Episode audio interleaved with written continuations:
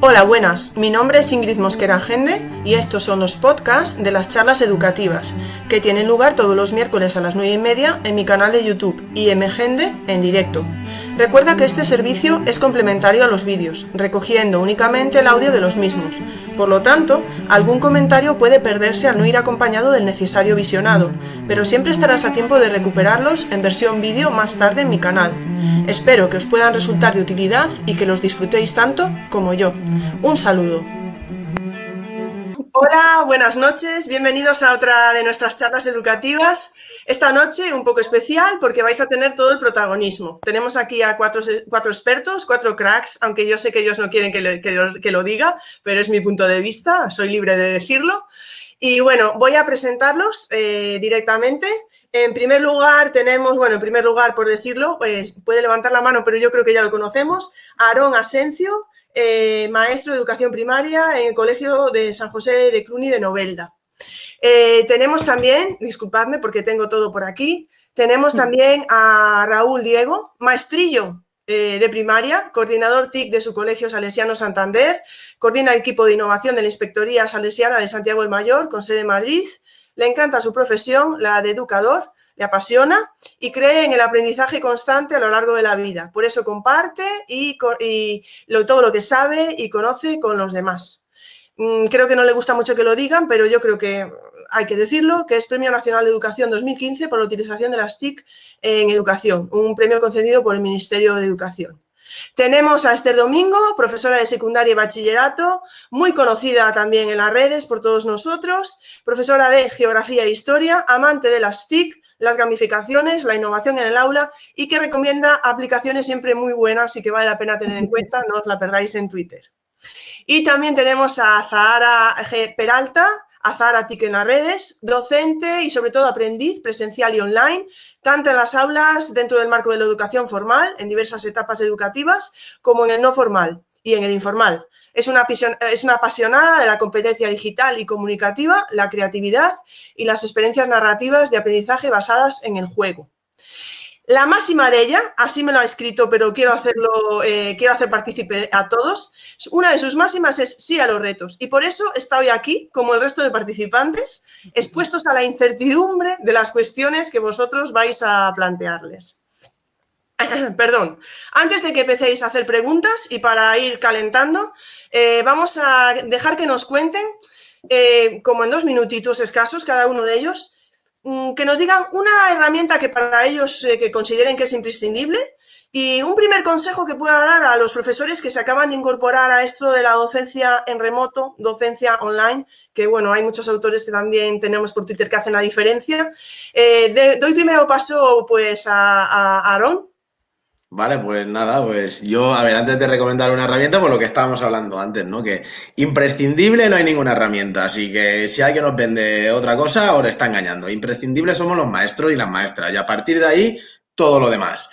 Y nada, yo pues una herramienta que me está ayudando bastante, eh, sobre todo en este confinamiento, es Google Size, que es eh, como una herramienta para crear webs de una forma muy sencilla, que es donde tengo creada la web de mi clase, donde están los vídeos de, donde están mis vídeos de la asignatura de los contenidos, donde están los formularios y donde ellos tienen que tomar unos apuntes, etcétera. Esa para mí es una herramienta ahora importante, pero no imprescindible, al igual que van a decir, eh, mis compañeros dirán otras herramientas y, poco más, ¿no? Al final, lo imprescindible somos los maestros y las maestras y los profesores y profesoras. Eh, he quedado muy bien, ¿eh? Qué guay.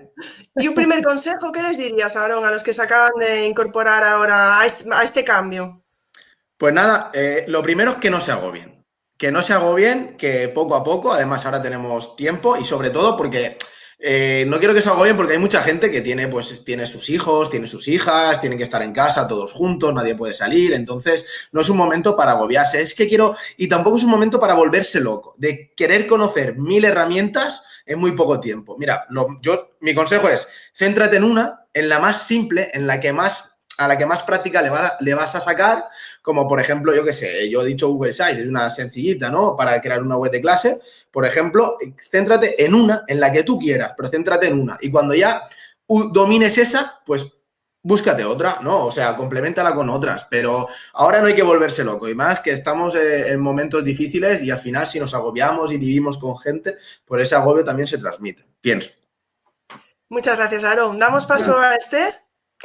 Bueno, pues yo sigo un poco a colación de lo que, de lo que ha dicho Aarón. Eh, bueno, una de las primeras quizá aplicaciones o herramientas que uso muchísimo es Instagram, porque tengo ahí a muchísimos eh, alumnos, entonces, bueno, quizá a lo mejor ellos no tienen eh, ordenador y hacen prácticamente todo con, con, el móvil. Entonces me siguen, bueno, pues muchas de las cosas que, que subo a esa, a esa herramienta.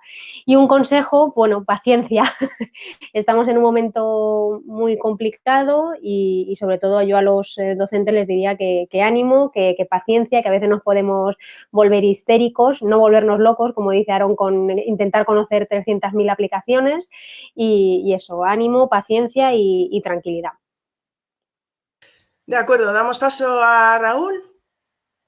Vale, bueno, pues nada, que yo sobre herramienta, pues mira, eh, voy a hacer un poquito de trampa porque voy a elegir Google Drive. Y sí que sabemos que tiene muchas herramientas integradas, pero me parece que es una herramienta que nos permite organizar la información y, trabajar de forma colaborativa. Y me parece que las, que las actividades que tenemos que intentar proponer sean eh, actividades que, les unan y que colaboren entre ellos. Por lo tanto, para mí una herramienta que, me gusta utilizar por el potencial de colaboración y de, y de creación de contenido, pues es la herramienta de las herramientas integradas de WebDrive. Sí que Aaron ha especificado una que está revolucionando este periodo de confinamiento, que es los, los, Google Sites para hacer pues, pequeños entornos virtuales o aulas virtuales. Me parece súper potente e integra las herramientas de, que tenemos de Google, pero para mí una herramienta que, que me aporta mucho y, les aporta a los chicos es la herramienta colaborativa de, Drive, ¿vale?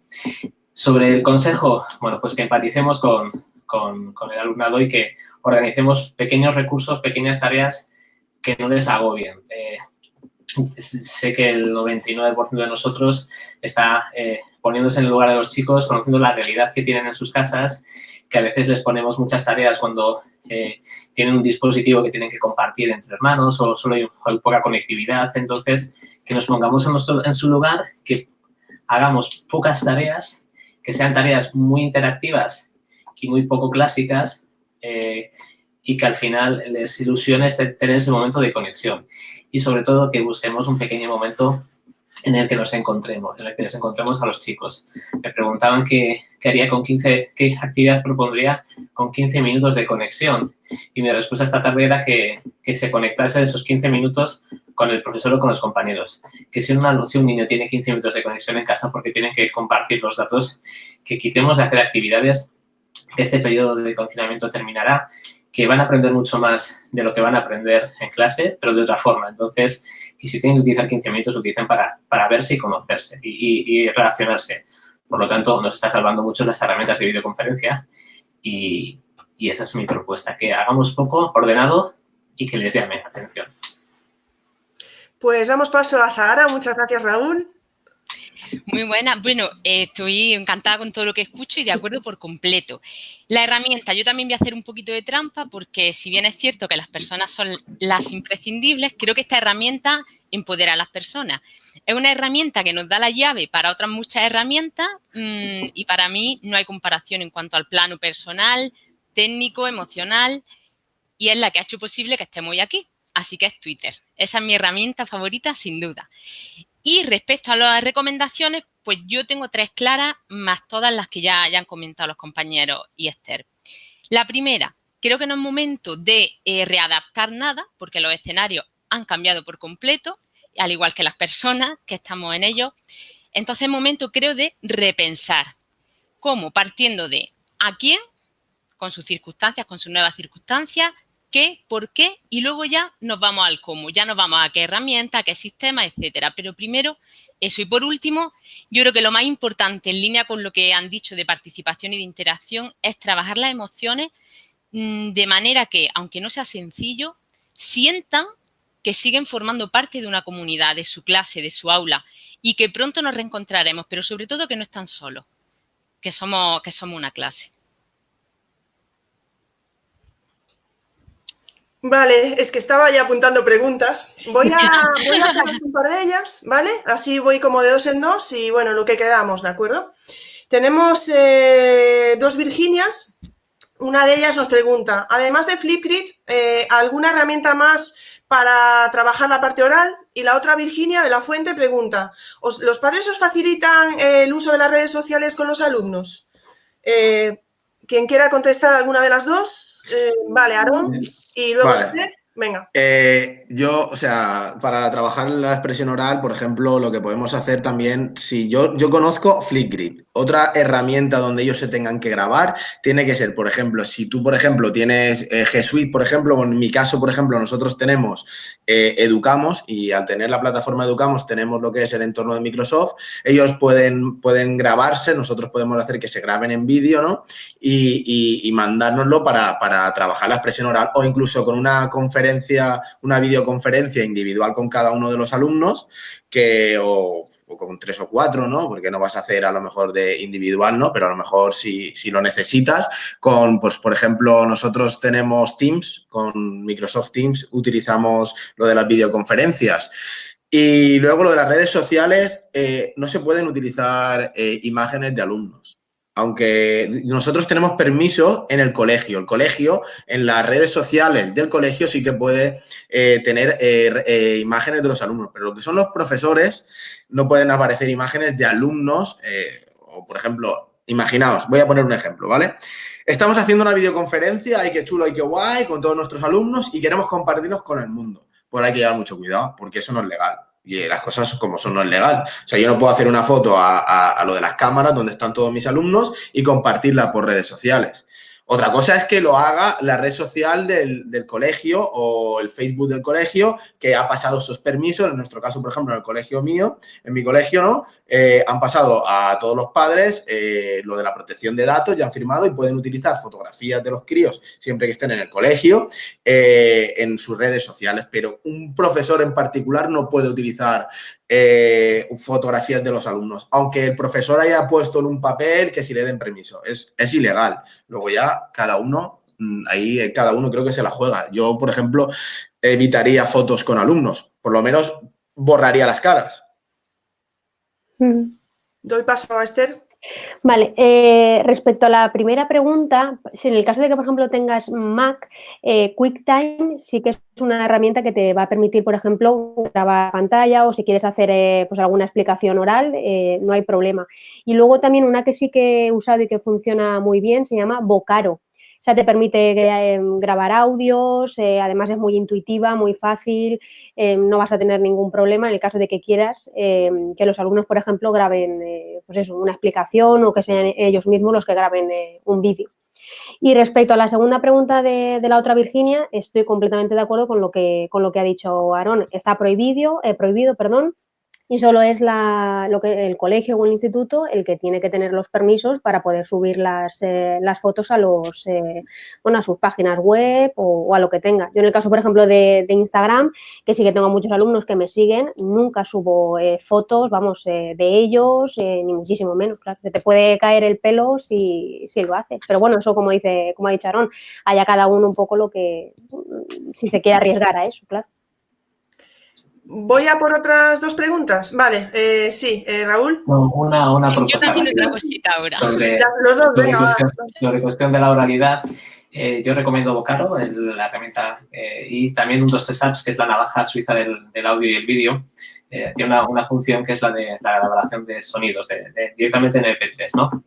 Lo que pasa es que Vocaro lo que te permite es sacar automáticamente el, el, el podcast que da en Internet y ya te da la dirección para compartir.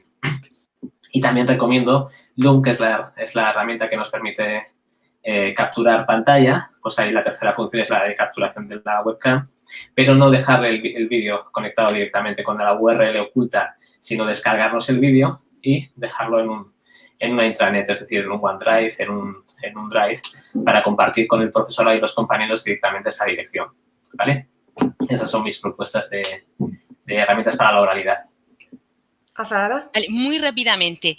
Yo quería romper una lanza a favor de los recursos analógicos, que estemos he confinado, creo que no significa que no lo aprovechemos, sobre todo si los conocen. Por ejemplo, Story Cubes.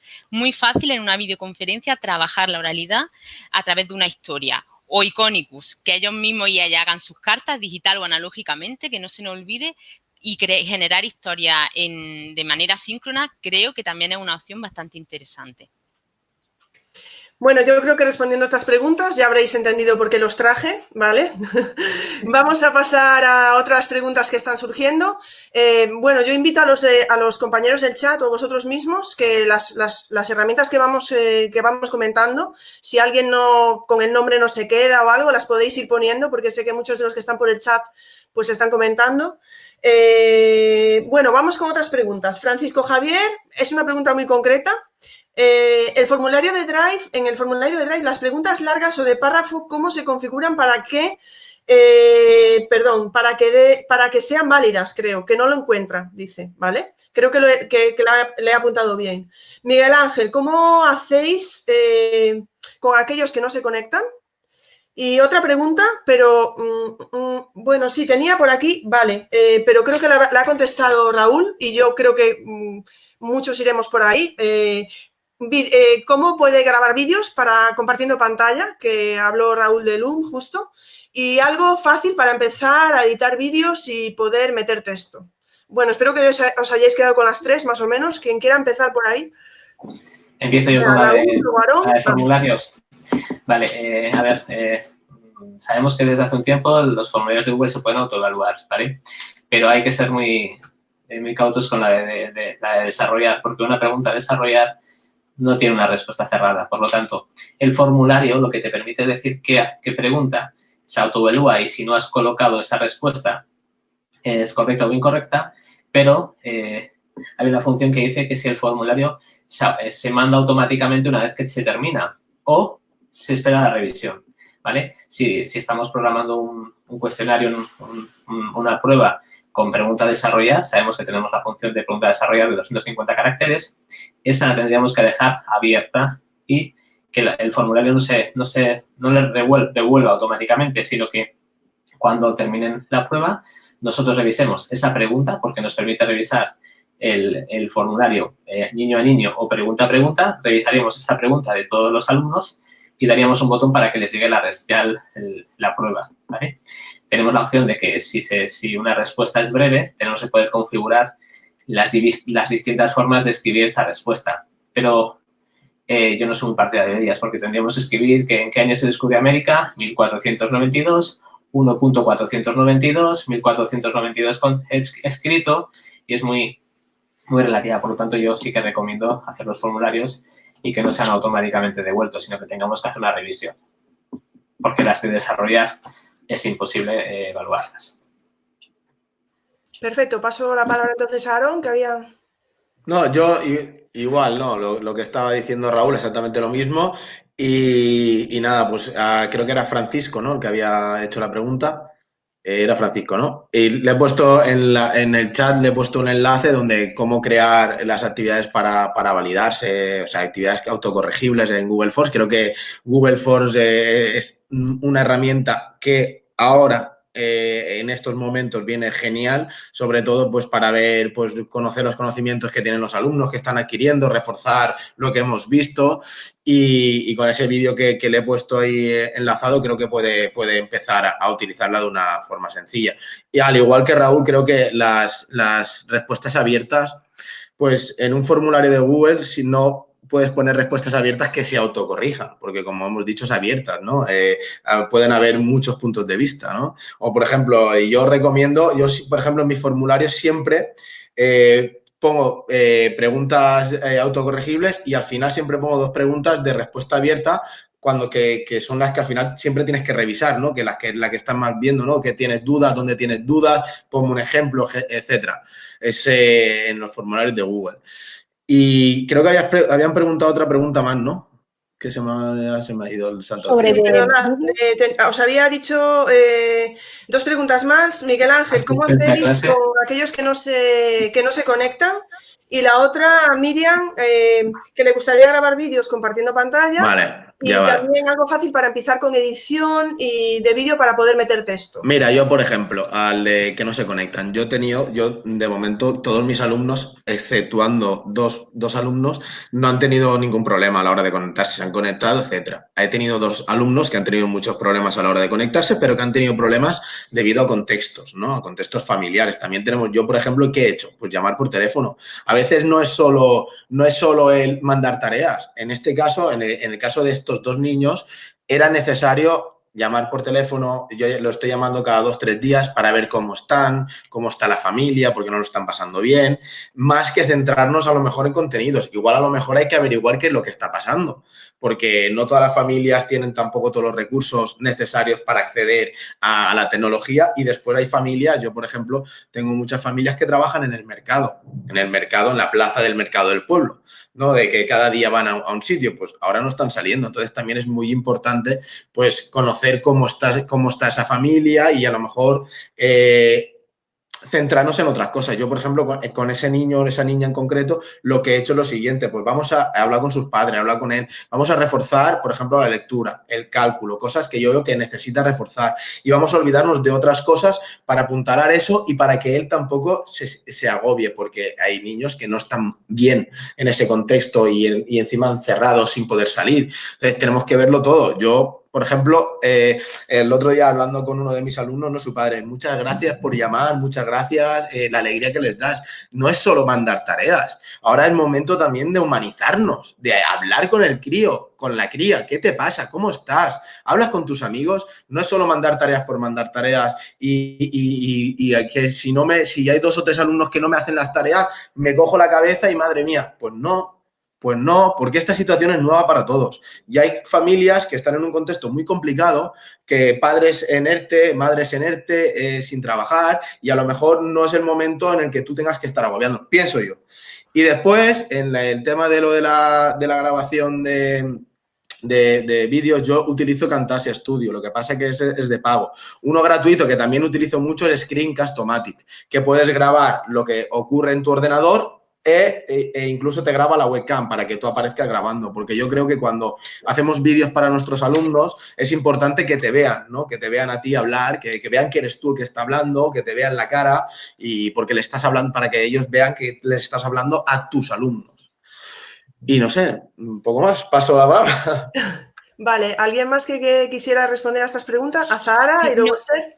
Voy directa a la edición de vídeo porque muchas veces dicen, vale, pero es que yo tengo Mac o yo tengo Windows o yo con el móvil o un poco la... Exactamente. Entonces, en los últimos días compartí algunas herramientas y bueno, en Windows sobre todo mmm, Shotcut, yo personalmente también es la que, la que suelo utilizar. Luego en el móvil o bien KineMaster o InShot, que me la recomendó el otro día la compañera Blanca Cañamero. Y, en Mac, pues sobre todo iMovie, iMovie, yo no sé, eh, para el tema de los trailers y todo lo pone muy, muy, muy fácil. Y ya está, respecto a compartir pantalla, coincido también con Screencast-O-Matic y con Loom. Sin duda para mí son las mejores. Ya. Añado una, porque todas las han dicho ya. Eh, Videomaker. También funciona, funciona muy bien y, te permite hacer eh, pues, un, montón de, un montón de cosas. Y eh, ediciones, eh, introducción de texto, fotos, muy intuitiva también. Perfecto, pues voy a haceros unas preguntas más porque se nos van acumulando, ya os aviso. hago dos, ¿vale? una muy concreta. si creas una clase en Zoom, a ver si alguno de vosotros usa Zoom, si creas una clase en Zoom gratis, ¿puedo pasársela a otra persona para que sea la propietaria? Ah, otra pregunta. ¿Alguna herramienta más tipo Padlet? Venga, os dejo estas dos por si alguien que quiera... Vale. Yo con la, del Zoom sí que la usaba, no en clase, la usaba con, eh, a nivel pues, familiar y con amigos y tal. Y desde el colegio me enviaron un, correo diciendo que no era una aplicación eh, segura para usarla. Entonces mm, yo no la usaría y menos con, alumnos. Usaría otro tipo de, aplicaciones, pues desde Teams, pero Zoom no sería quizá la, la más idónea. ¿Aaron? Yo decir, igual que lo de Zoom creo que no es la más idónea, más después de todo lo visto, y que si están, si son docentes, por ejemplo, en la comunidad valenciana, eh, Webex eh, GVA es una plataforma que ha, que ha, hecho la Generalitat Valenciana para poder hacer videollamadas con los alumnos y es totalmente gratuita. Eh, yo he hecho alguna con WebEx eh, entre compañeros y la verdad que me ha ido muy bien. Está claro que, claro, que cuando yo al tener también, nosotros tenemos el entorno de Microsoft, cuando hemos utilizado Teams, pues vamos, genial, con Teams muy bien y con Google Meet supongo que, que también irá muy bien, pero si también, yo pienso también que si, si tu comunidad, ¿no? Si tu comunidad autónoma, te, eh, tu consellería de educación te facilita una herramienta, pues utilízala. En este caso, si estás en la comunidad valenciana, en WebEx, tienes WebEx eh, y creo que va muy bien y, además es gratuita y, y, es segurísima, es segurísima. Ya dejo paso a Raúl. Nos, vale. nos estaba preguntando alguien también, que a lo mejor lo cogéis, ¿por qué no es seguro Zoom? ¿Vale? Eh, porque la conexión puerto a puerto no es, no, no, hay conexión puerto a puerto. Cuando estamos trabajando con un Teams o estamos trabajando con un Meet, eh, la conexión de usuario a usuario es puerto a puerto y entonces está, está asegurada la conexión y nadie se puede cruzar. Si en un centro educativo utilizamos Teams o utilizamos Meet, eh, si alguien de fuera intenta entrar, tiene, tiene que habilitarle la persona que ha creado la sesión, ¿vale? Zoom sería medio, entre comillas, seguro si no exportamos nuestra libreta de direcciones cuando instalamos Zoom y utilizamos el Zoom con contraseña. Es la, es la parte segura de Zoom dentro de la inseguridad que se ha generado hoy en día.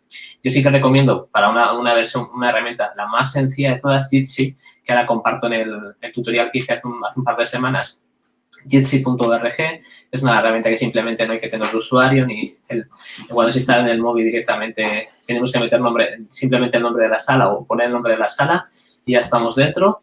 Y, sobre las herramientas que, estábamos viendo en relación a las semejanzas a, a Padlet, recomiendo Mural, Murali, Linoid y Pinat, que también pongo los enlaces ahora, ¿vale? En el chat. ¿Hago otras preguntas? Venga, vamos allá. Alex pregunta, eh, ¿qué actividades de alta demanda cognitiva puedo realizar y con qué software para adolescentes? Y Miguel Ángel, eh, ¿alguna recomendación para mi contexto? Centro de difícil desempeño, 90% de alumnados sin ordenador se conectan con el móvil. venga. Venga, me la voy a jugar yo. No, no, venga.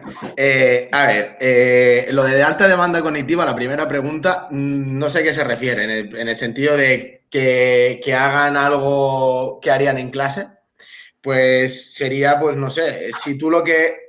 Es que no entiendo muy bien esa pregunta de alta demanda cognitiva. Es un software. Si tú lo que le vas a pedir es que te resuelva problemas, como hacía, por ejemplo, en una clase normal y corriente que estabas dando tú, pues oye, pues pásale los problemas en un Word o en un PDF y que te los resuelva, pienso yo, y que luego te los envíe porque de alta con lo que sí que yo vería más es que ahora, en el momento en el que estamos, lo que podemos hacer, como había dicho antes a Zahara, es aprovechar también el tiempo que tenemos, eh, eh, el tiempo que tenemos que estar en, nuestra, en nuestra casa o con nuestra familia para hacer actividades más prácticas. Por ejemplo, pues crear, eh, pues si voy a crear un problema, vamos a hacer un problema que sea que manipulable, ¿no? Que puedan ellos eh, montarlo en su casa o vamos a hacer experimentos. De, eso sí, puede ser, tú le puedes mandar unos pasos, no, oye, necesito que, o que investigue eh, cómo hacer este experimento, que lo hagas en tu casa y me lo pases. Pero si estamos hablando de demandas cognitivas para plantear actividades que haríamos en una aula ordinaria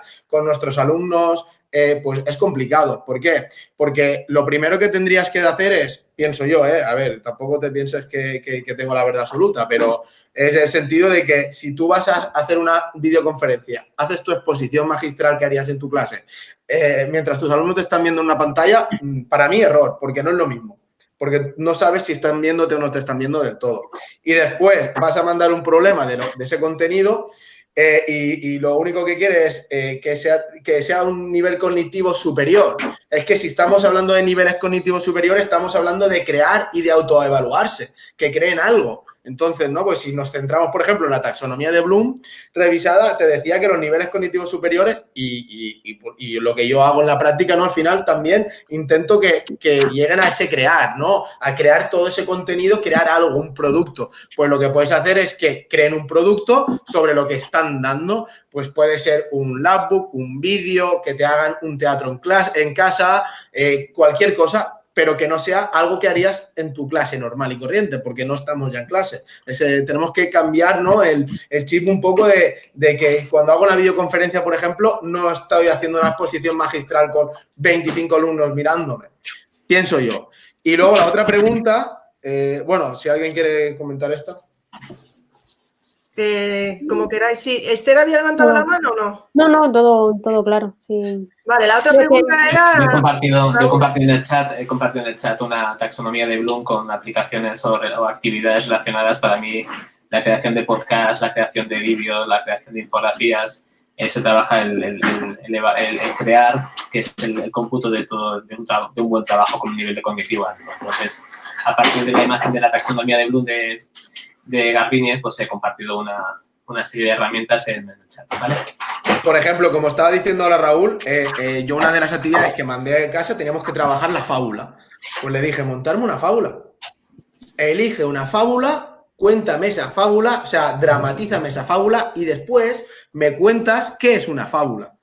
O sea, qué, qué, qué moraleja tiene eh, la fábula que me has contado, etcétera. O sea, no sé, eh, ¿Qué han hecho? Pues han tenido que saber que es una fábula, han tenido que buscar que es una fábula, han tenido que dramatizar una fábula, se han grabado y lo han compartido, en este caso, en la herramienta de Flipgrid. Pero es igual que, como está diciendo Raúl, puedes utilizar Padlet para que ellos vayan subiendo cosas o incluso que hagan podcast. se pueden hacer mil cosas con herramientas digitales. Pero lo que estamos diciendo, tenemos que, también lo que yo pienso, ¿no? Que eh, cambiar el chip en el sentido de que ya no estamos en el aula nosotros explicando y tenemos 25 alumnos que nos están mirando atentos o no tan atentos, pero que nos están mirando, es diferente. Y la otra pregunta, ¿cuál era? La otra pregunta era un entorno, un entorno ponía, eh, disculpad, no recuerdo ahora, no recuerdo que, un entorno eh, con, bueno, con pocos recursos que no tenían ordenadores pero utilizaban el móvil. más del 90%, más del 90%. Más del 90%, sí. Pues complicado, lo veo muy complicado, porque, porque es verdad, eh, vamos a ver, pues estamos hablando de a lo mejor un centro de atención, ¿no? Eh, de un centro, en mi, en mi comunidad se suelen decir CAES, ¿no? Eh, entonces, donde los alumnos pues tienen muy pocos recursos, las familias tendrán muy pocos recursos, pues lo que tenemos que hacer en estos momentos es, yo si fuera ese profesor, lo que haría sería acompañar llamar cada dos, tres días para ver cómo están los alumnos, hacer, si se puede, como tienen móviles, hacer las videoconferencias que se puedan hacer em, y, intentar reforzar lo que hemos visto anteriormente pues dentro de lo que cabe. Tampoco a lo mejor vamos a utilizar muchas herramientas en un móvil si no tienen ordenadores, pero dentro de lo que cabe, reforzar lo que han hecho. Pero sí que pueden, por ejemplo, una cosa que, a lo mejor ahora lo digo y la gente dice, pero este tío parece que sea de la época prehistórica. Pues mirar, pues a lo mejor si no tienen ordenadores y no tienen tablets y solo tienen el móvil, pues a lo mejor lo que podemos hacer es, por ejemplo, en lengua, si tienen que hacer una redacción o tienen que hacer una, un cuento, una historia o cualquier cosa, pues que, que lo hagan, que le hagan una foto y que te lo manden. Y por lo menos estás teniendo un refuerzo, estás viendo que están trabajando, pienso yo, pero en, esos,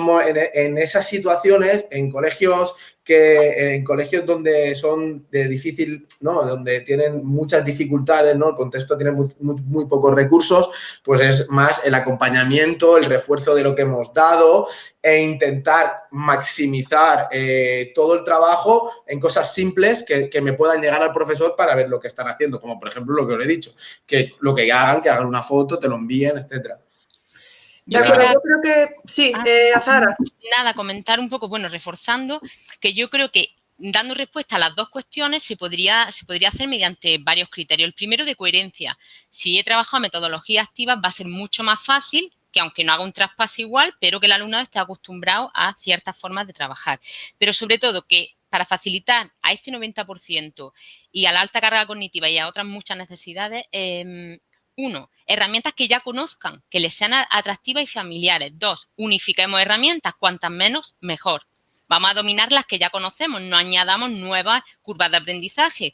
Y por último, utilizar herramientas todoterreno, como por ejemplo puede ser Genial que nos sirven para tantos procesos creativos. Perfecto. Bueno, Raúl, creo que pedían que volvieras a poner lo de la taxonomía de Bloom en el chat, que se les debió de, escapar. Si quieres volver a poner el enlace. Bueno, tengo que deciros que sabéis que, los cuatro están en las redes, los cuatro están en Twitter. Lo que no quede claro Estoy segura de que estarán encantados de, responderos. Algunos eh, antes y otros después, porque bueno, todos estamos con 500.000 cosas. Pero si algo de, la charla de hoy nos queda claro, estoy segura eh, de que podéis entrar en sus, en sus twitters y bueno, aparte todos, eh, que si página web, que si no sé qué, bueno, lo vais a YouTube, etcétera, ¿vale? Vamos con un par de preguntas más. Álvaro nos pregunta cómo, cómo acompañáis al alumnado a nivel emocional eh, Isabel, eh, ¿qué aplicaciones de OneDrive nos recomendarías para trabajar de manera cooperativa? Pues yo con respecto a la, primera pregunta, mi colegio sí que nos está enviando todas las semanas un material de, tutoría para trabajar con nuestros, eh, con las clases que, somos tutores y los profesores que no son tutores también se les em, selecciona o se les da una, una clase para trabajar ese ese material. Son sobre todo, pues eso, materiales de, para reforzar, bueno, pues eh, esta situación, acompañarles, empatizar mucho, que ellos eh, pues se desahoguen, eh, expresen sus sentimientos, cómo están viviendo ellos esta situación. Entonces, en mi caso, sí que tenemos esa parte suplida con estos, con estos materiales y la verdad es que funciona muy bien. Incluso en más de una ocasión he tenido que hacer dos tutorías a, la semana porque los alumnos lo, lo piden piden, eso, el, contacto, ya que no lo tenemos por eso a nivel presencial, el contacto por lo menos pues, visual a través de una, de una pantalla y que ellos la verdad es que necesitan eh, hablar, el, que les escuches y es súper importante y más en, esta, pues, en estos momentos.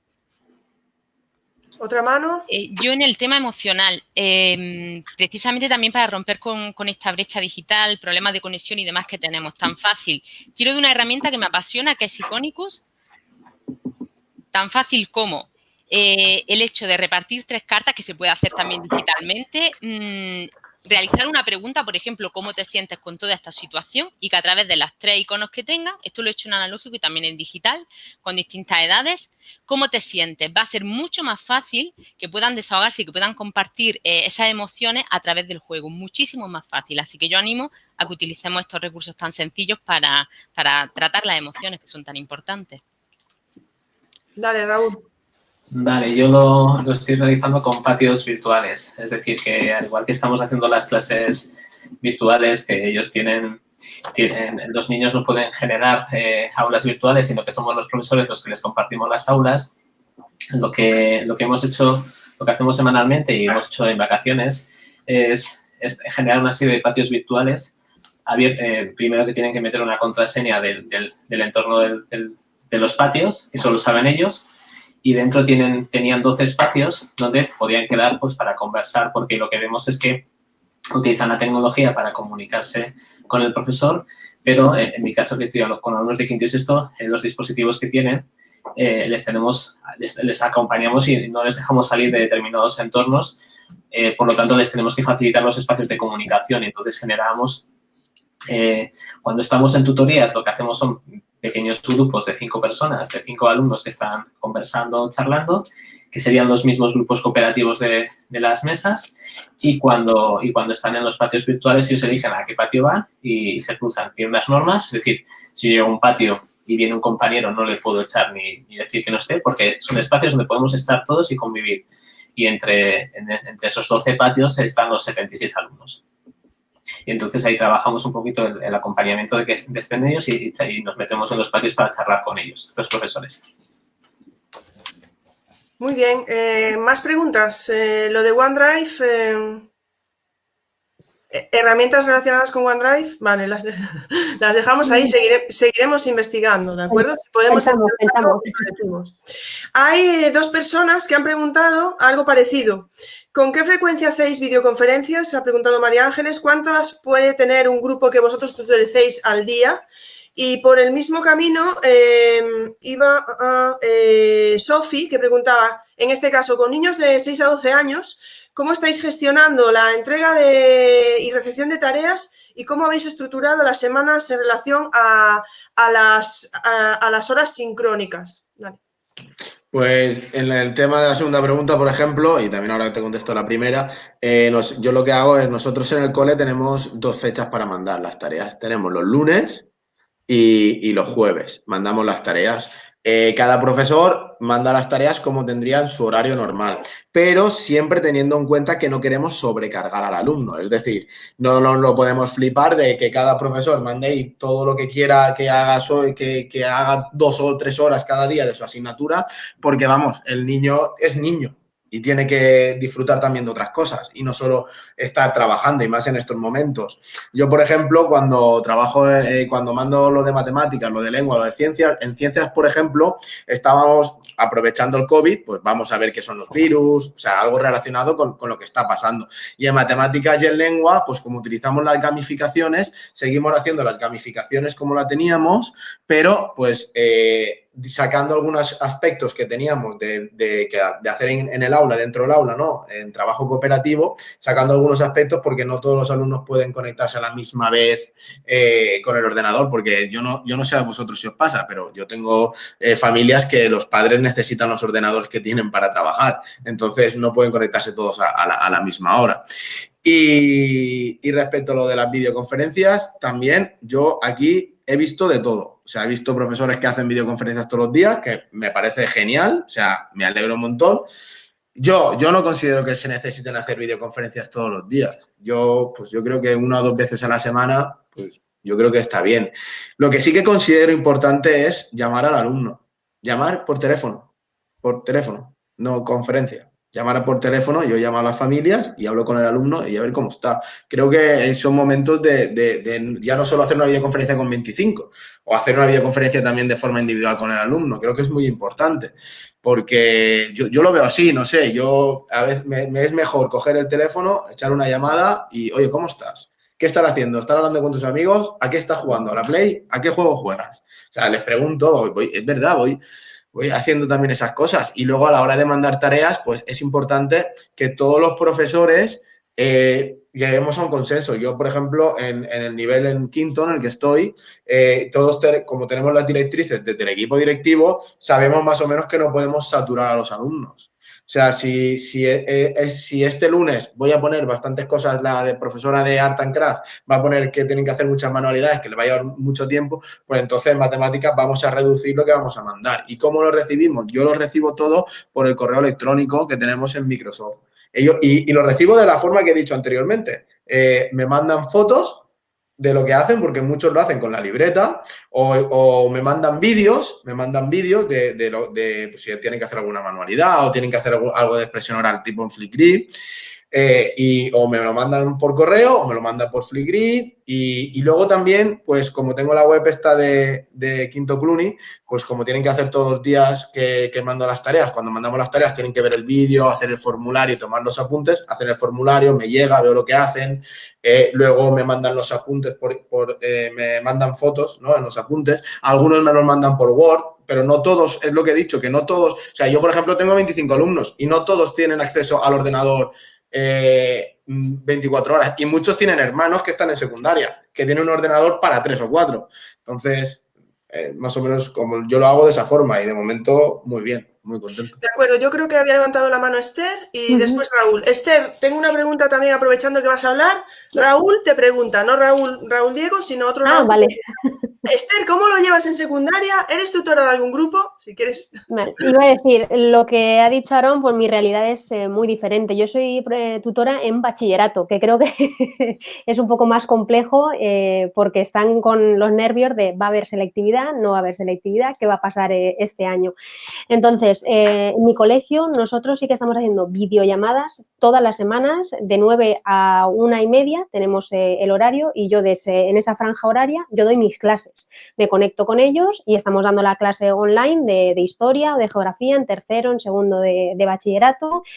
Y, la verdad es que ellos lo agradecen, eh, pues resolución de, dudas, ampliamos eh, estos conceptos. Nosotros todos los viernes, ha dicho Aaron que ellos lo enviaban creo el lunes y el jueves, has dicho, nosotros lo enviamos eh, los viernes, la, las tareas, nos envían los profesores pues las tareas eh, que consideran oportunas para cada nivel, el número de sesiones determinadas, el tiempo estimado que más o menos se considera considera que tienen que, emplear para la realización de, la tarea y nosotros los viernes lo enviamos eh, por Teams, bueno, por, el, por la página web. Y, la verdad es que está funcionando muy bien. Yo estoy muy contenta y la verdad es que la gran mayoría de, mis alumnos sí que es cierto que a lo mejor la situación pues, es eh, diferente o la realidad a otros, eh, a otros colegios, pero en verdad, vamos, estoy eso, muy contenta y, la verdad es que está funcionando muy bien el tener ese horario. Ellos también, sobre todo quizás los más mayores, se acostumbran eso a, no perder el hilo y el, trabajo continuo que, han tenido a lo largo del, curso. Sobre todo, como digo, para los de segundo de bachillerato. Pero en secundaria más o menos funcionan igual. Pasamos el paso a. Damos paso a Raúl entonces. Bueno, pues yo estoy en quinto, en quinto día sexto de primaria y sí que tenemos el horario eh, ordinario de todos los días. Bueno, no, no el ordinario, sino que tenemos conexiones todos los días. Lo que pasa es que esta situación nos ha hecho dar un paso valiente, que es la reestructuración total del horario. Por lo tanto, lo que hemos hecho es agrupar las clases de 12 dos horas, por lo tanto, eh, para que os hagáis la idea, en un modelo de quinto y sexto de primaria, lo que hacemos es que al día ellos tienen dos materias principales, lengua y sociales, y una, y una propuesta de educación física. Esas dos horas que tienen al día, la primera hora, la primera conexión es una conexión en directo con el profesor, donde hay una clase interactiva. Procuramos que sea interactiva, eh, trabajando por detrás con herramientas como puede ser, eh, eh, que se me ha ido, con tanto nombre, eh, que te permite hacer interactiva las, respuestas al momento y tenemos un panel de, en el que veremos la interacción que, están, que, tienen ellos. Y la segunda hora es donde se les formula una tarea en relación a lo que hemos trabajado o el hilo conductor de lo que estamos trabajando y el profesor sigue en el aula, ellos se desconectan, están trabajando, y nosotros seguimos conectados en el aula y entran a preguntarnos si salen. De tal forma que tienen principalmente dos materias, eh, lenguas sociales, matemáticas, inglés, lengua naturales, matemáticas, inglés y los viernes tienen propuestas de las cinco áreas que son pues eh, competencia digital, porque tenemos un área que se llama competencia digital, música, artística, eh, de tal forma que van trabajando propuestas para trabajar el fin de semana o trabajar durante la semana. Y nosotros nos coordinamos los viernes para el fin de semana mandarles, bueno, lo programamos para que lo reciban los lunes, toda la propuesta de objetivos de aprendizaje que tienen durante la semana que, hemos, eh, nos hemos quedado con los más competenciales. Hemos, hemos quitado contenidos y, nos hemos, estamos trabajando en, competencias, porque los contenidos en un quinto y sexto de primaria son cíclicos y se volverán a dar. Por lo tanto, estamos trabajando más tareas competenciales. Bien, muchas gracias. Vamos con otras dos preguntas. Una es, ¿qué herramienta web recomendáis para tener plataforma, eh, para tener eh, portafolios digital en la que los alumnos puedan subir evidencias de trabajo en casa sin necesidad de tener cuenta de correo? Y la otra es, ¿recomendáis Kahoot? Em, respecto a Kahoot, he hecho un poquito de trampa porque he visto, he visto el chat y ya veo que tiene herramienta ganadora y yo coincido también. Eh, Kahoot bien, pero a mí personalmente me gusta más Quizit por muchas razones de las que están contando, eh, tienen más privilegios gratuitos de alguna manera y luego creo que también favorece el ritmo de lectura individual, porque no todo, no se ve, digamos, en la pantalla la, respuesta, sino que cada uno en su dispositivo pues va, a su ritmo. Entonces eso me parece también una gran ventaja, además de los memes, que a veces fallan un poquito, pero, pero los memes creo que introducen un feedback muy simpático que además puedes personalizar y creo que le da, que le da otro rollillo. ¿Y la, otra pregunta cuál era? Sí, eh, la otra pregunta era... Eh, mm, portfolio, portfolio, ¿verdad? Portfolio 50 de correo. 50 de correo. Eh, pues, yo creo que un poco la imaginación, un propio muro de Padlet puede servir como portfolio. aunque creo que también en Padlet, correos, que me ha venido a la mente Google Site, Padlet, Blogger, ¿Cómo lo veis? Lo que pasa que el problema es que se necesitan, todos esos sí que se necesita cuenta de correo. ¿Cuál sería sin correo? Yo os cuento. Yo, creo que lo va a decir Raúl, porque si no lo digo yo, Raúl. ¿La tenéis? Ah, ya sé cuál. Yo tengo, yo tengo propuestas, probablemente no coincidan. Eh, sobre Kahoot, bueno, yo sí que eh, estoy en un momento de separación de, la herramienta. Me he enamorado de Quizif y, sobre todo por lo uno manual, es decir, la cuestión de, de que ellos eh, en el mismo dispositivo en el que está la pregunta tienen la respuesta, por lo tanto, agiliza procesos de comprensión y la segunda pues, porque al final de, realizar la prueba les queda el feedback, cosa que en Kahoot nunca queda el feedback, que es lo más importante del proceso de aprendizaje. Es decir, en el Kahoot mm. interaccionan, les han dado al momento qué bonito que va a salir una luz verde o una luz roja porque ha acertado fallado, pero no le queda el feedback de su proceso y en, y en queda el repositorio de todo lo que han hecho. Por lo tanto, creo que la herramienta está en un Fórmula 1, se han metido en un Fórmula 1 y, no, y, no, y, no, tienen ganas de, parar. Es una herramienta que sigue evolucionando y que es una auténtica pasada. sobre portafolios. Eh, un, un Padlet eh, en el que cree los, los, los Padlet los cree el profesor y les deje, le haga secreto con contraseña, el alumno no tiene por qué tener correo y yo soy partidario de un Google Site con permisos de edición abiertos. Es decir, que en el momento que te den la dirección del, del site, no tienes que tener cuenta y puedes editar perfectamente el site. Y que nosotros estamos acostumbrados a creamos un site y somos los propietarios, lo compartimos. Pero si cambiamos los permisos y le abrimos en la parte superior diciendo que en vez de ver editen, lo que acabamos de convertir es un espacio de aprendizaje abierto. Cada, el profesor crea los portfolios de cada alumno, le da directamente el suyo a los alumnos y se conserva la función de publicación. Es decir, que el profesor es el que, el que domina el botón de publicar. Por lo tanto, no hay nada público si el profesor no quiere que publique. Por lo tanto, no necesitan una cuenta, necesitan la dirección en la que tienen que publicar, que yo, en una dirección tan larga como un website, la cortaría con un building y le acabo de dar algo muy sencillito. Vale, yo tengo que nombrar Wakelet aquí. ¿eh? Sí, sabía que iba. para mí es la herramienta, haces un Wakelet, una colección colaborativa donde los alumnos puedan subir y... Bueno, venga, ¿alguien más que quería comentar aquí?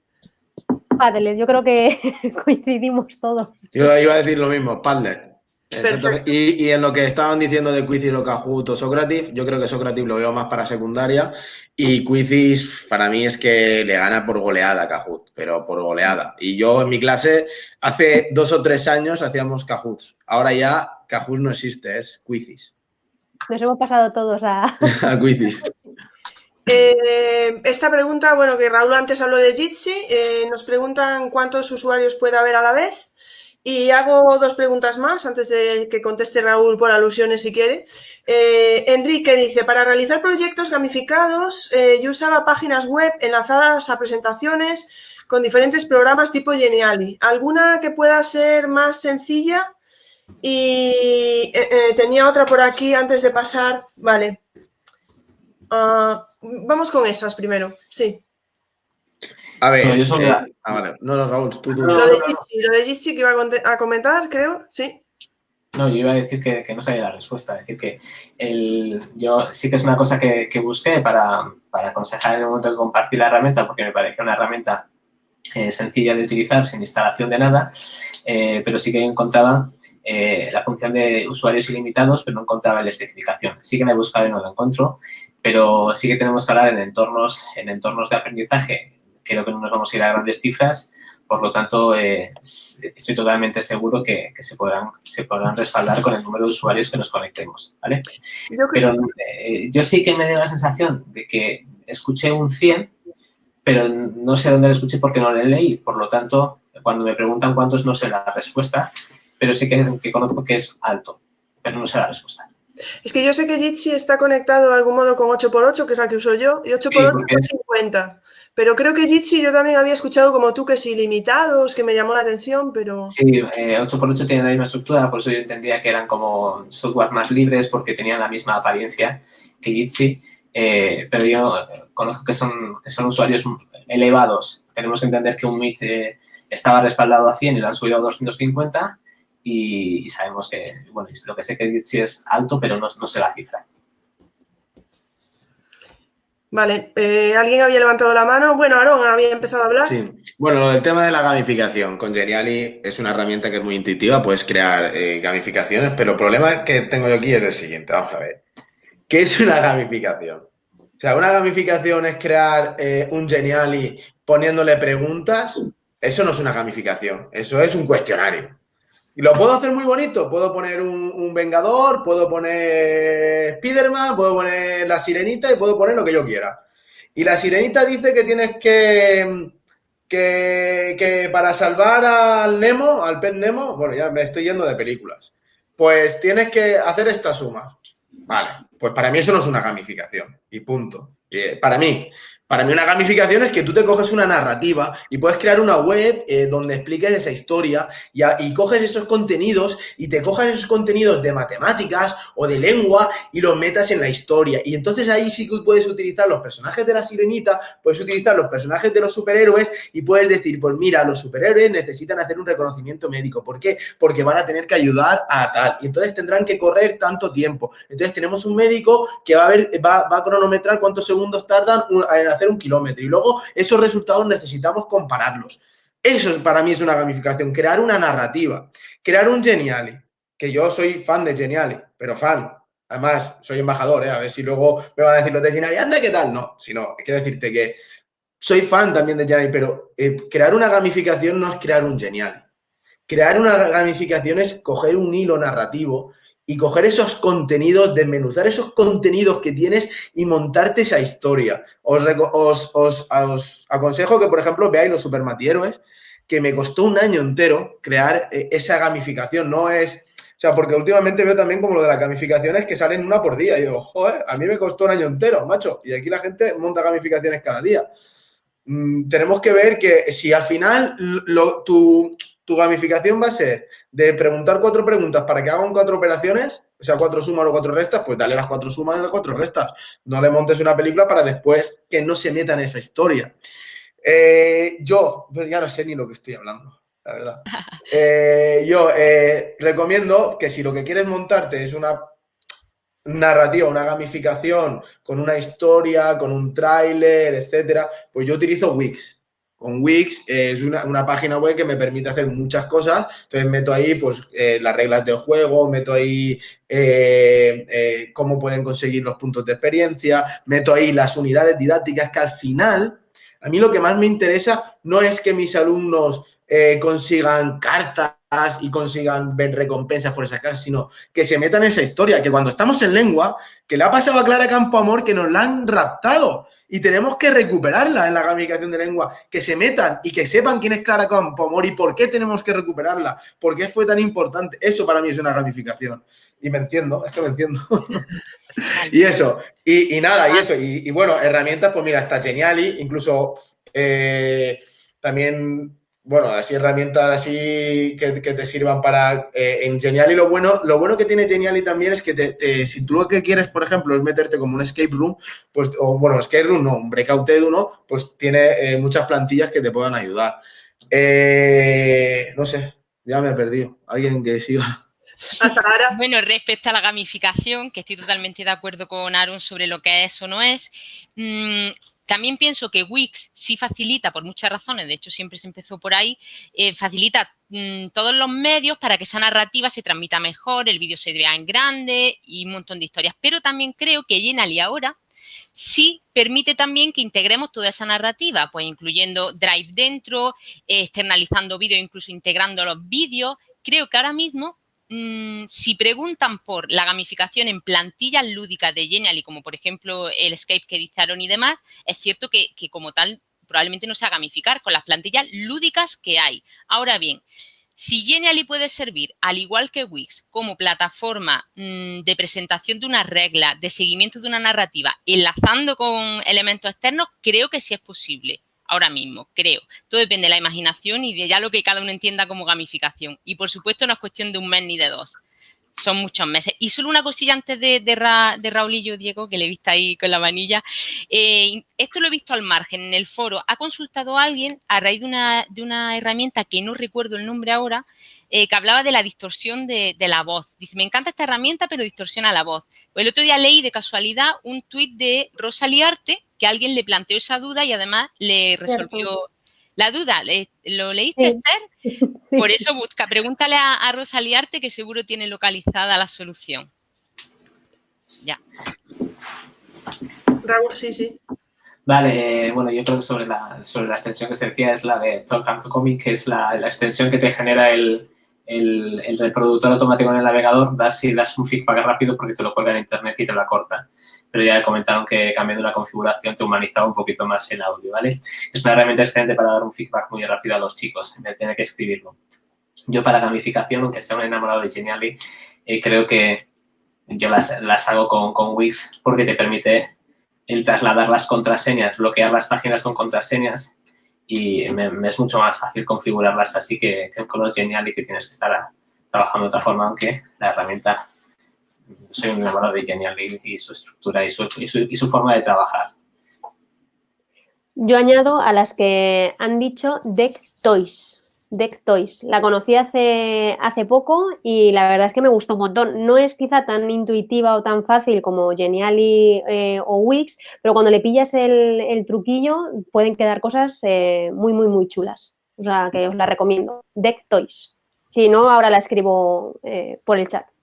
Vamos con, con tres, se me escucha así. Vamos con tres preguntas que yo creo que son así muy concretas. En primaria usáis mucho Class Dojo, bueno, no sé cómo lo pronunciamos, antes hablábamos de esto, eh, y vuelven a repetir que algunos están diciendo que Padlet necesita correo electrónico, si se lo queréis eh, aclarar. Y otra que es un poco más general, si los alumnos no son muy competentes digitales, eh, una herramienta que pueda ser como para, bueno, pues para poder usar desde casa sin que, si no han usado ninguna. No, todos a la vez no, por favor. Venga, Aarón. A ver, eh, referido a lo del Padlet, tienes que darle permiso. Si tú creas un Padlet, si das, si das permiso que puedan escribir, que puedan ver y que puedan escribir sin eh, y luego lo compartes públicamente, solo con que el alumno tenga el enlace, puede escribir directamente. No necesita registrarse. Y la otra pregunta, ¿cuál era? Perdona. La otra pregunta era si en primario usáis mucho Class Dojo o bueno, ah, Class Dojo no lo he utilizado nunca. Pero bueno, al fin y al cabo es como una gamificación que te puedes crear en Wix, ¿no? Lo que pasa que es que Class Dojo, yo es que en eso, en el Class Dojo está guay, ¿no? Porque te da puntos por comportamiento, porque tal, porque no sé qué, pero no, no llega. Yo utilizaría Class Dojo si me cojo los personajes de Class Dojo y me monto una historia con Close Dojo, me invento una historia con esos personajes. Entonces sí que lo vería como una gamificación. Ahora lo veo más como un refuerzo positivo o negativo, porque al final pues te doy unos puntos, te quito lo otro. Y creo que habías dicho algo de, la otra pregunta era algo de... con alumnos que no tengan competencia digital, yo creo que nos podemos imaginar a lo mejor una clase donde el profesor no use TIC y de repente se vea en esta situación y decir qué herramienta pueden utilizar los alumnos para empezar a trabajar ellos solos, digamos. Mira, eh, por ejemplo, una herramienta muy sencilla para, como está, y le, hemos comentado antes, eh, Padlet, si tú te creas, lo malo de Padlet es que solo te deja crearte tres muros, pero bueno, con un muro que te creas luego puedes ir cambiándolo. Eh, lo único que tienes que darle es un enlace, que copien el enlace en un navegador y que puedan, y ya escriben como si fueran algo normal, ¿no? Como en el ordenador.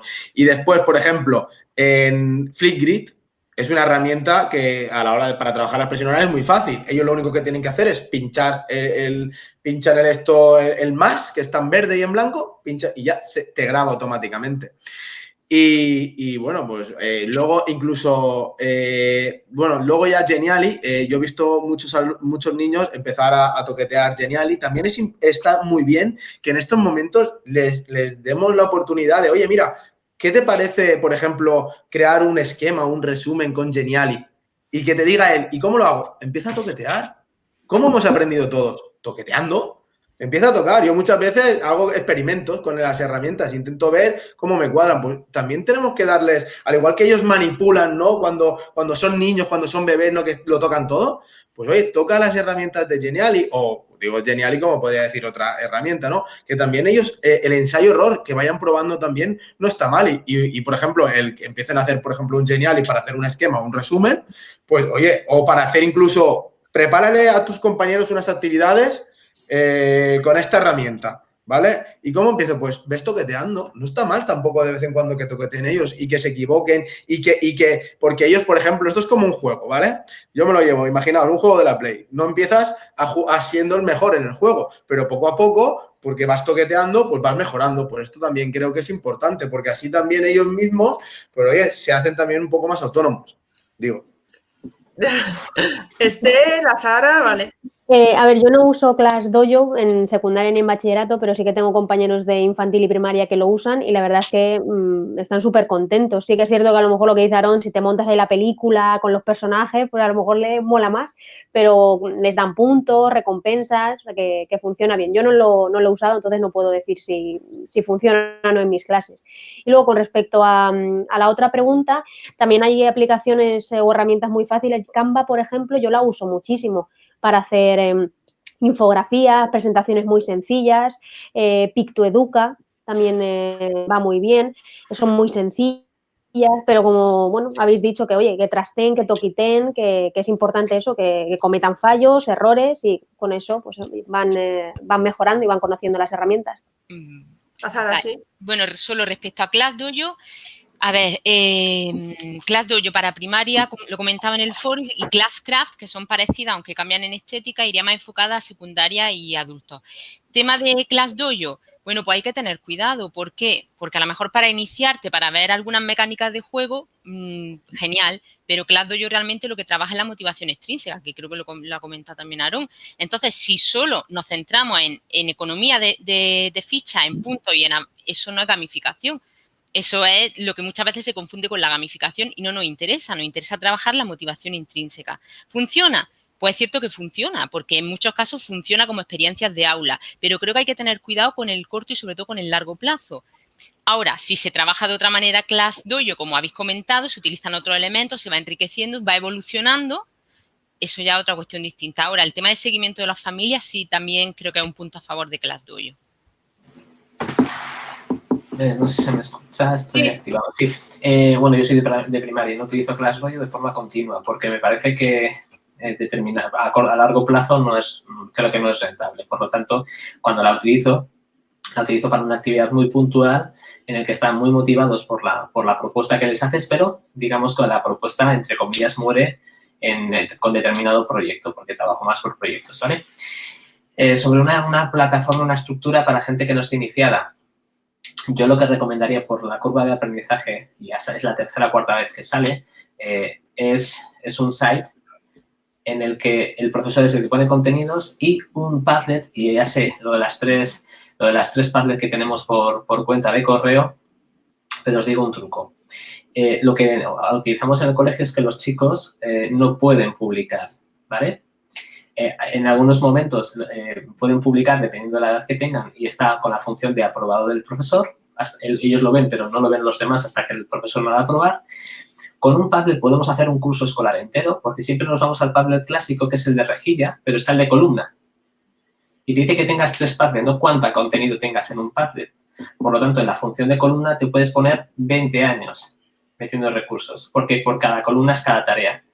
Cada columna puede ser un niño. Por lo tanto, puedes empezar a meter recursos por un, tubo, ¿vale? Y en relación a que no tengan cuenta de correo, nos utilizamos dos funciones. Un formulario eh, eh, en el que tienen que enviar un archivo, ¿vale? O la función de WeTransfer, en la que no necesitan un correo y directamente te mandan un archivo. El profesor lo que hace es recoger ese archivo, publicarlo en el Padlet que está cerrado con contraseña el site digamos, público, que es el entorno virtual de aprendizaje del niño, donde están los contenidos, y la parte de contenido de evidencias de aprendizaje de los, niños, fotografías de los niños, está en un entorno en el que tiene contraseña. Por lo tanto, acabas de configurar una estructura que, que tiene una curva de aprendizaje sencilla, un site y un Padlet, tiene una curva de aprendizaje muy fácil para profesores que estén iniciados o que no estén iniciados. Bueno, pues eh, estaba poniendo en el chat que yo creo que podemos ir terminando, tampoco queremos abusar de vosotros. Y tenemos dos preguntas para terminar y una, la última, la que hace Azahara, la del Huertishi, nuestra Zahara de Twitter. En las preguntas que, las últimas preguntas son, eh, Sandra pregunta, de cara al curso que viene, ¿recomendaríais libro, tablet u ordenador? Y se podría, otra pregunta que teníamos por ahí, ¿se podría dejar que ellos establezcan su propio proceso eh, de aprendizaje? Y Azara que pregunta que qué tal, qué tal lo estáis llevando vosotros. Y yo creo que con eso podemos terminar. Eh, lo de los libros, bueno, eh, habla tú primero, habla tú que estoy hablando yo. Habla, habla, habla. Venga, a ver, con respecto al año que viene, yo justamente esta tarde, que lo estaba comentando antes con los compañeros, he tenido una formación con, eh, bueno, con la editorial que tengo yo en el cole, que es eh, Edelvives, porque vamos a introducir la línea digital. Entonces, sí o sí, me tengo que, bueno, todo el claustro nos tenemos que poner las pilas eh, para trabajar con las tablets, con los ordenadores. Entonces, mm, yo sí, vamos, me tengo que, meter de lleno con eso. Pero bueno, no sé el resto de, compañeros mm, lo que opinan, la verdad. Aaron. Yo, respecto a lo que haya dicho sobre los libros, si el año que viene libros o tablets, yo soy muy claro. Si vas a hacer con las tablets o con los ordenadores que vayan a dar a tus lo mismo que vas a hacer con un libro de texto, oye, pues, pues utiliza el libro de texto, si vas a hacer lo mismo. si vas a utilizar las tablets o vas a utilizar para hacer otras cosas, tipo vamos a investigarlas, vamos a tener... Yo es que no, no, no soy partidario de elimino libro de texto y cojo todo tablets. ¿Y por qué no combinarlo? ¿Por qué no utilizarlo como un recurso más? O sea, si tengo tablets, oye, pues voy a utilizar las tablets como un recurso más. Si tengo libro de texto, voy a utilizar el, libro de texto como un recurso más, pero no como la Biblia o como la panacea, que tiene que ser lo que diga el libro de texto, lo que ponga la tablet, ¿no? Pues los maestros somos nosotros, nosotros decidimos. Yo, por ejemplo, en matemáticas y en lengua castellana no, no tengo libro. ¿Por qué? Pues porque me hago mis gamificaciones y ya pues voy creando yo mis contenidos y lo voy metiendo ahí. Que al final, si te das cuenta, aunque las fichas que yo les doy del hilo narrativo a mis alumnos, en realidad es como si fuera un libro de texto. Es como el hilo que nosotros también tenemos que tener. Los, los críos también tienen que tener algo en el que donde esté reflejado los conceptos. Puede ser una tablet, puede ser un libro de texto. Pero yo no, no soy partidario de voy a eliminar libros de texto ni tampoco voy a, eh, eh, no quiero, no, no voy a utilizar tablets, sino yo creo que las dos cosas se pueden mezclar o si, o, incluso se implementan, pero es que no creo que sea ningún recurso imprescindible, como he dicho anteriormente. El recurso imprescindible somos nosotros, nosotros decidimos. Y, luego también eh, esas tablets, esos ordenadores, si, son, si vamos a trabajar siempre con, eh, con tablets, ¿cómo lo vamos a hacer? Eh, o, es mejor Chrome, Chromebooks que tablets? Yo, por ejemplo, si a mí me, me, dice mi colegio, ¿qué prefieres? ¿Que te demos tablets o te demos Chromebook? Pues yo igual cogería un Chromebook, que es más parecido a un ordenador, donde más pueden trabajar, sobre todo en quinto y sexto de primaria, pienso yo. Luego, a lo mejor en edades más pequeñas, pues utilizaría tablets. Pero eso también es, si yo lo que voy a hacer, esto es como lo de las pizarras digitales, ¿no? las pizarras digitales es la panacea. De repente te montan pizarras digitales y lo que haces es leer el libro de texto en la pizarra digital. Si vas a utilizarla para eso, pues que no se gaste tu cole mil euros en eso, pienso yo. Y, es que es verdad, ¿no? Eh, si, si, van a gastar, si va a haber una inversión económica en algo, pues va a ser para utilizarlo de una forma diferente como lo estábamos haciendo antes. Y para eso también se necesita mucha formación. Eh, o sea, yo, por ejemplo, eh, si tuviera que utilizar tablets o, o, Chromebooks, necesitaría formación para, poder eh, ampliar ¿no? mis capacidades con los alumnos para trabajar más competencias con esas herramientas. Y os dejo, luego ya contesto la última pregunta que era de cómo estamos. Azara, Raúl, ¿algo que añadir? Raúl, sí. Vale, eh, totalmente de acuerdo con Aaron. Eh, que el año que viene un dispositivo, una tablet, un, libro, eh, lo que vaya a utilizar el profesor con, magia. Mi respuesta es esa, es decir, yo creo que los proyectos tienen que ser de centros y tienen que ser, apostados por un equipo, respaldados por un equipo de profesores. me parecen tres herramientas de trabajo fabulosas. yo he visto hacer magia con una tiza y he visto hacer maravillas con un, con un dispositivo. Eh, la magia la mete el profesor, pero lo que no podemos hacer es poner un Chromebook a, un dispositivo, un ordenador, a alguien que, que transmite muchísimo eh, de, una, de una forma y, un libro a alguien que, que, maneja un dispositivo de una forma maravillosa. Entonces, eh, yo hace cinco años mi centro apostó por, por meter un dispositivo como herramienta de transformación de metodología y, fue, quedó en mi mano, entre comillas, elegir el dispositivo. Opté claramente por un dispositivo prosumidor, un dispositivo que además de consumir contenido te dejará crear contenido y introdujimos un, un Chromebook, apostamos por él, aunque prácticamente era desconocido hace cinco años cuando lo introdujimos y creemos, creemos que hemos acertado porque es un dispositivo que nos permite eh, transformar, pero creo que que esta, esta cuestión no la tenemos que decir porque haya venido una pandemia y nos hemos quedado todos en casa, sino que tenemos que apostar porque mucha gente está construyendo grandes castillos, entre comillas, de arena y lo que tenemos que hacer cuando termine esto es tirarlos rápidamente y montarlos, pero no de arena, sino consistente. Por lo tanto, no creo que tengamos que meter un dispositivo por si viene otra pandemia, sino que tenemos que meter un dispositivo porque entendemos que estamos creando tareas en una, en una era en la que se puede utilizar tecnología para llegar a crear eh, recursos mejores, que, distintos, eh, y, pero sí que opto por un dispositivo con teclado que te permite consumir y producir. Perfecto, pues eh, no sé si alguien más quería comentar, creo que iba a hablar a Zahara y ya si, queréis responder a eso de cómo estáis, cómo nos encontramos, como decía Zahara, y con eso cerramos porque yo creo que estaréis con sueño ahora mismo. Bueno, comentar simplemente que, efectivamente que, que, la competencia digital no es una opción, me estaba claro curricularmente y ahora lo está aún más, pero tampoco creo que hay que ser talibán y que es incompatible con otra historia y que para hacer magia creo que debemos calparnos ahora un poco. Mm, como bien dices, han construido castillos muy rápido, dependiendo también de la, del bagaje que ya traía uno y el alumnado, pues han construido de una manera o de otra y cuando pase todo esto hay que descansar, hay que analizar, hay que reflexionar, hay que evaluar y luego ya se verá. ¿Alguien más que quiera tomar la palabra antes de terminar?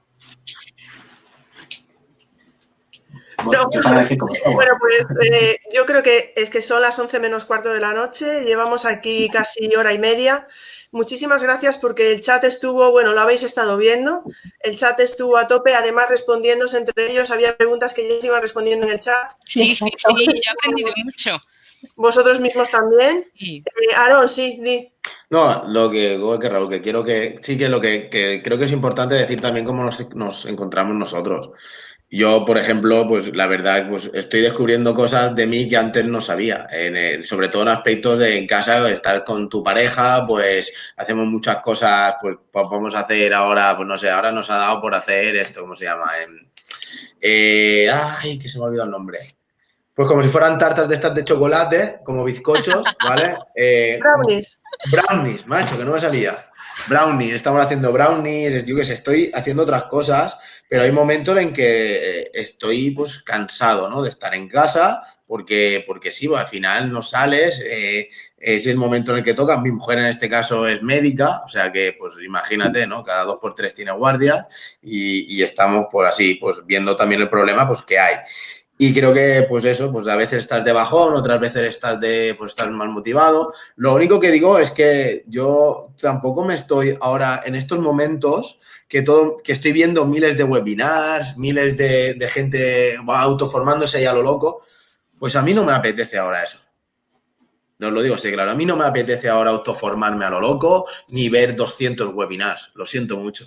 Pues no me apetece. Me apetece hacer una videoconferencia ahora después con mis amigos, con mis padres, ver cómo, cómo están mis tíos, eh, llamar mañana a los alumnos o pasado mañana a los alumnos y hablar con ellos por teléfono 15 20 minutos con un alumno y que me cuente sus cosas. Me apetece más eso que, otras cosas. Y por eso os digo que, no os volváis loco con, con las herramientas. O sea, centraros en una, sacarle el máximo provecho de esa, o en una o en dos, y, el tiempo que tenéis que estar en casa, pues si tenéis hijos o tenéis pareja, o pues intentar pues, hacer cosas con la pareja, disfrutar, ¿no? Digo yo, porque ya no que no podemos salir de casa, por lo menos leer mucho, eso sí, leer estoy leyendo, y también, pues mira, pues me gusta también jugar a la Play de vez en cuando, imagínate, no me vamos a engañar.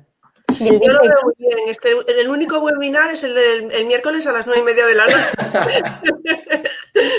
Pero bueno, eh, no sé si los otros tres invitados quieren hacer alguna reflexión final, decirnos si están haciendo bizcochos o cerramos. Yo la, yo la quiero hacer de 15 segundos, ¿vale?